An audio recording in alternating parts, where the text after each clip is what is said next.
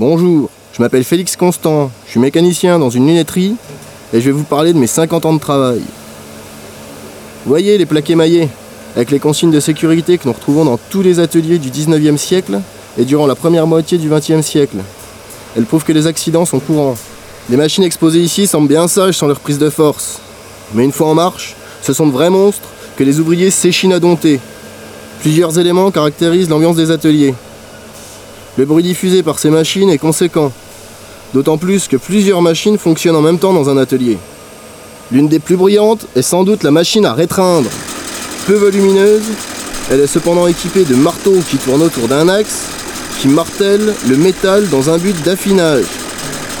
Ajoutez à cela le bruit des courroies et des poulies, des moteurs électriques ou thermiques pour se rendre compte que ce bruit use le moral des travailleurs. L'huile et la graisse d'origine végétale pour la première et animale pour la seconde sont nécessaires pour le bon fonctionnement des machines. L'huile est encore utilisée de nos jours, notamment pour les machines de décolletage. Elle lubrifie et évite la surchauffe des pièces en tension. Elle permet aussi d'éviter les éclats métalliques. Mais cela implique que l'ouvrier ait les mains dans l'huile une bonne partie de son temps. La graisse utilisée sur les courroies n'arrange rien à cet aspect collant et visqueux qu'ont les mains des travailleurs, tout comme le sol des ateliers. Poulies et courroies, ainsi que machines et moteurs, sont autant de dangers à éviter dans un atelier.